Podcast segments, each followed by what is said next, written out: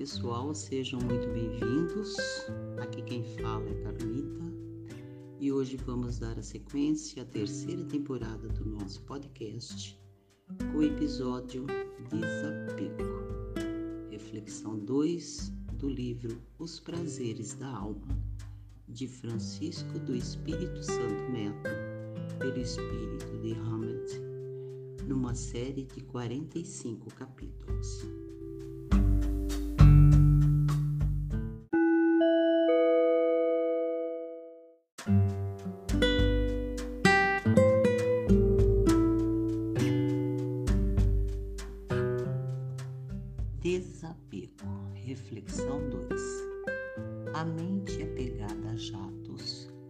Acontecimentos e pessoas é incapaz de perceber a sua essência.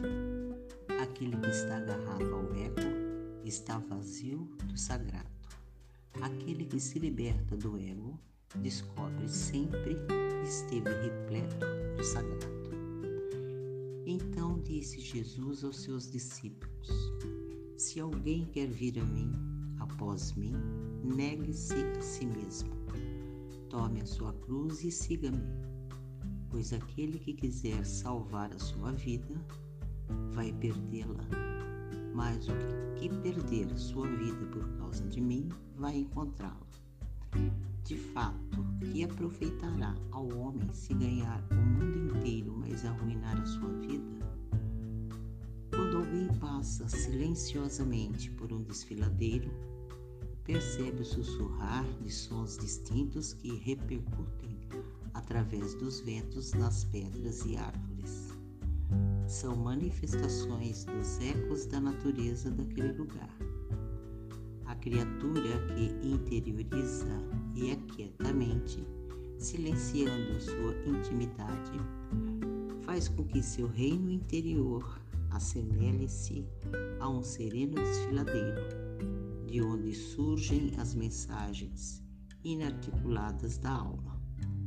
São manifestações dos ecos transcendentais do universo. Nesse estado interior, onde impera a quietude e a tranquilidade, o indivíduo tem um encontro consigo mesmo, com sua mais pura essência o espírito. Na presença da inquietação e dos inúmeros anseios, a mente apegada bloqueia a fonte sapiencial e polui a via de acesso pela qual se ausculta a fonte da excelsa sabedoria. As pessoas do mundo estão distraídas entre os eventos do passado e os do presente plenas de desejos pessoais que turvam e contagiam sua visão cósmica, isso as impede de expandir e expressar de forma espontânea e natural sua religiosidade nata. Uma vez perdido o espírito, as pessoas, embora vivas, estão como mortas. De fato, que aproveitará ao homem se ganhar o mundo inteiro, mas arruinar a sua vida? Pois aquele que quiser salvar a sua vida, apegar-se ao ego, vai perdê-la, perder de vista o si mesmo. Mas o que perder a sua vida, desapegar-se do ego por causa de mim, vai encontrá-la, integrar-se ao si mesmo. Devemos quebrar todos os grilhões e expulsar as mil vozes que exameiam nossa casa mental. Assim ficaremos limpos e desnudos, livres e despojados, libertos de tudo. Então haverá naturalmente nesse desfiladeiro interno o reverberar de algo essencial antes oculto, mas agora presente, em que se percebem com clara nitidez seus recursos infinitos e sua capacidade de despertar potenciais inatos.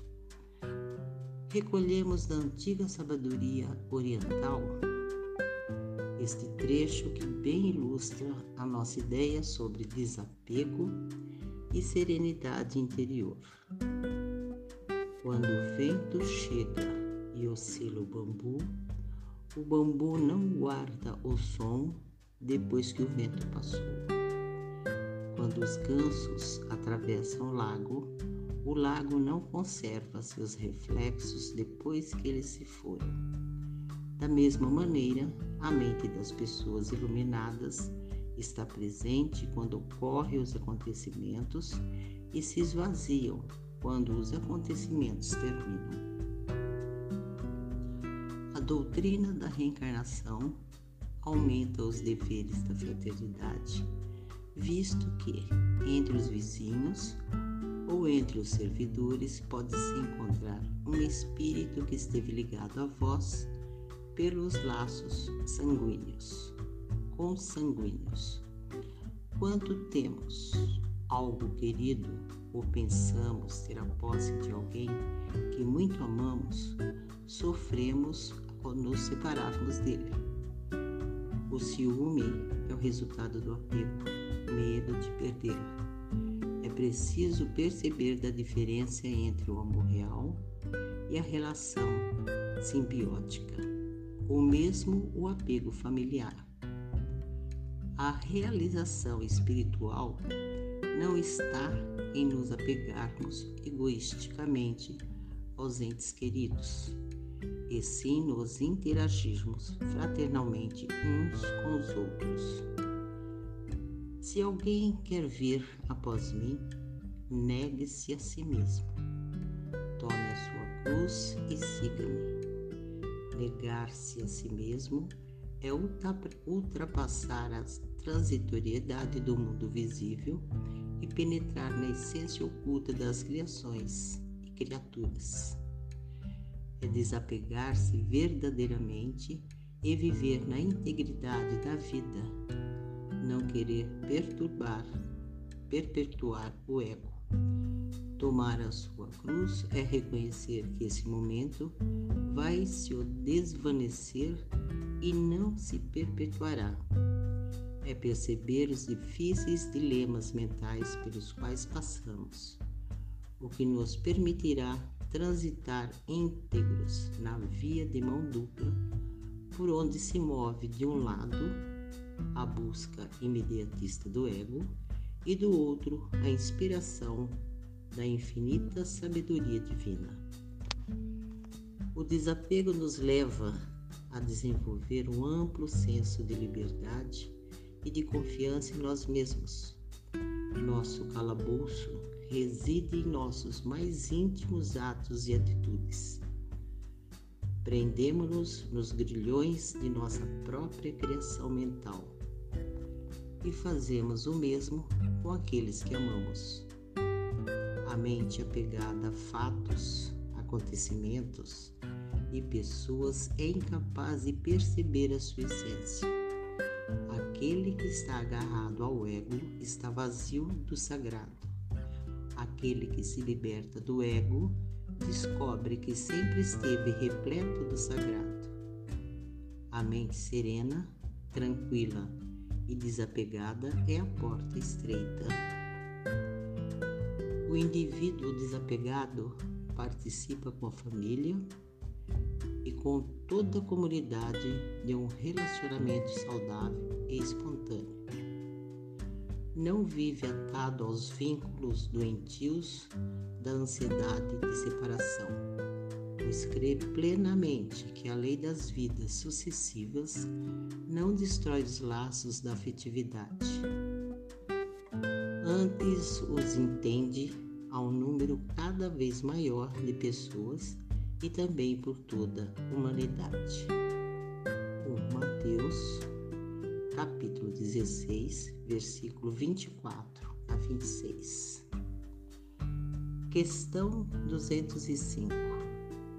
Na opinião de certas pessoas, a doutrina da reencarnação parece destruir os laços de família, fazendo-os remontar às existências anteriores.